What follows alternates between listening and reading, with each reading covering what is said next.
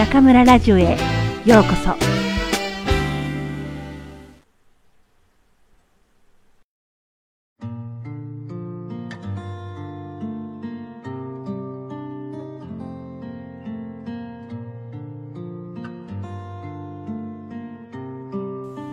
読書という旅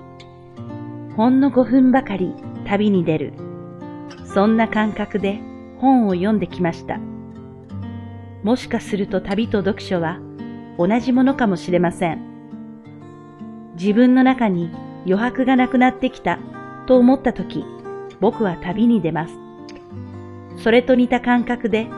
ちょっと気分を変えたい時、本を読みます。旅の途中も、読書中も、日常から離れて孤独に浸り、束の間とはいえ、全くの一人になることができます。実際の旅には準備も着替えもいりますが、読書は実に身軽な旅です。ページをめくるだけで旅先に足を踏み入れることができますし、飛行機に乗らなくても数分で日常生活に帰ってこられます。古書店を経営し、文章を書いたり、編集をしたりしているので、さぞかし本に詳しく、膨大な読書量なんでしょうね、と言われることがありますが、それは誤解です。僕よりはるかにたくさん本を読んでいる人は大勢いて、そういった人は僕など到底及ばない、たくさんの知識を蓄えていることでしょう。僕と来たら、読んだ後、あらすじを忘れてしまうこともしばしばです。読み終わった後の記憶や書かれていた内容はどうでもよく、読書の楽しみは読んでいる時間そのものにあると感じているから。知識を得るために本を開くのは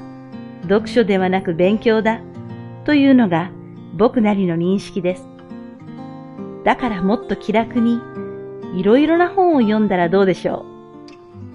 う。一日一冊読もうとか全何巻を読破しようと意気込むのではなく本との付き合いはもっと自由に楽しめる気がします。皆さんもぜひ小さな旅を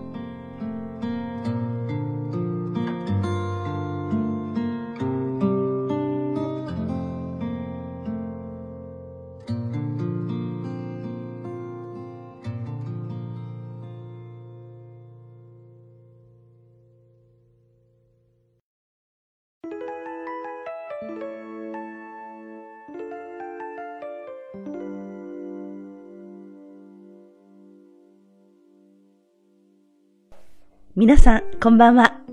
今夜も中村ラジオへようこそ。私は当ラジオ局のディスクジョッキー、中村です。先週の金曜日、我が中南財系西方大学日本語学科では、新入生歓迎会が行われました。3年生の企画進行のもと、4年生、2年生、大学院生が集まり、1年生の入学を祝います。在大日本語学科には、学科内すべての学生で組織された南風社があり、1年生もこの通過儀礼を経て南風っ子として認められるのです。会では、先生方、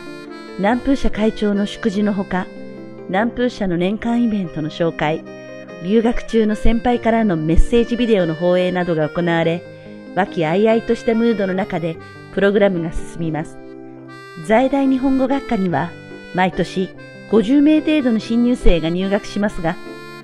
面白いことに毎年1年生のカラーが違います。おとなしくて真面目な去年の1年生と違って、今年はどうもお祭り好きな子供たちが集まったようです。これからの南風社の活動の中で、彼らがどう鍛えられ、磨かれていくか楽しみです。新入生歓迎会はその名のごとく、1年生のために開かれるものですが、実はそれぞれの学年が進級し、自分の新しい立場と責任を自覚し、同時にこの1年間で自分の日本語がどれだけ進歩したか実感するいい機会です。会の中である2年生が1年生のメッセージでこう言いました。去年私たちは今皆さんが座っている席にいました。先生や先輩の話す日本語は全くわからず不安になりましたが、一年経ってだいぶわかるようになりました。一年生の皆さんは安心して勉強してくださいね。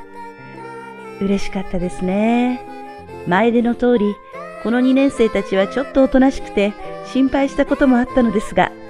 彼らは着実に成長していますね。このラジオを聴きの全国の日本語愛好家の皆さんも、きっとこの1年で随分日本語の腕が上がったのではありませんか？中村ラジオはこれからも頑張って続けていきますから、来年の今頃、ぜひ自分の聴解力の進歩を味わってくださいね。一緒に頑張りましょうさて、今夜の朗読のテーマは読書。皆さんは読書がお好きですか？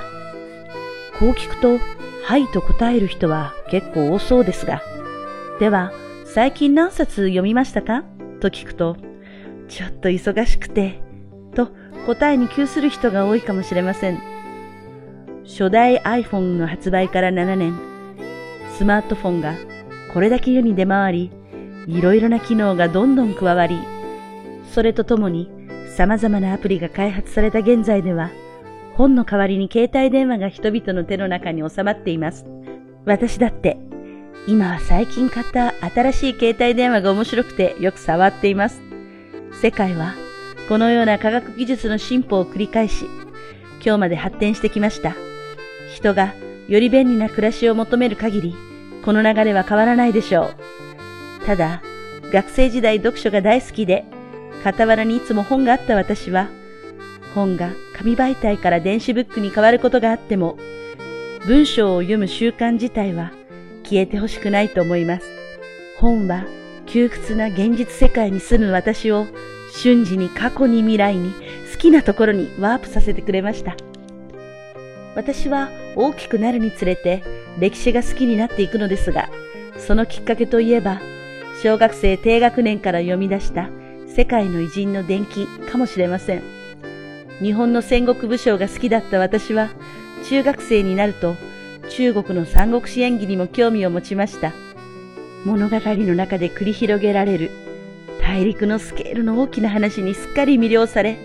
大学で中国史を専攻することになりました。現在は若者だけでなく、多くの人の生活に携帯とインターネットが絡みつき、中にはひとときも携帯を離せない中毒症状が出ている人もいます。先ほど本が大好きだと言った私も、実はゲームが大好きで、ウェイボーのヘビーユーザーです。普通ゲームは一つのステージを完成させて次のステージに進みます。このステージをクリアした達成感が人をゲームにのめり込ませるんですよね。この達成感の爽快さといえば日常生活の中でなかなかこれに並ぶほどお手軽にスカッとできるものはありませんからね。正直言って、若い時に携帯電話があったら、きっと私もゲームの虜になったでしょう。早く生まれていてよかった、と思うだけです。でも、やはり文章が持つ、あのさらさらと流れゆく言葉の踊る感じと構成力は、刹那的なゲームにはない充足感を与えてくれます。読書は、人との出会いのようなもので、一目で好きになるものもあれば、読んでも読んでもわけがわからないのもあります。面白そうなタイトルに惹かれてページをめくると、案外つまらなかったり、その逆もありました。人との出会いを縁と言いますが、本との出会いもまさに縁です。さて、明日はどんな本とご縁があるでしょうか？それでは皆さん、また次回。ここでお会いしましょう。おやすみなさい。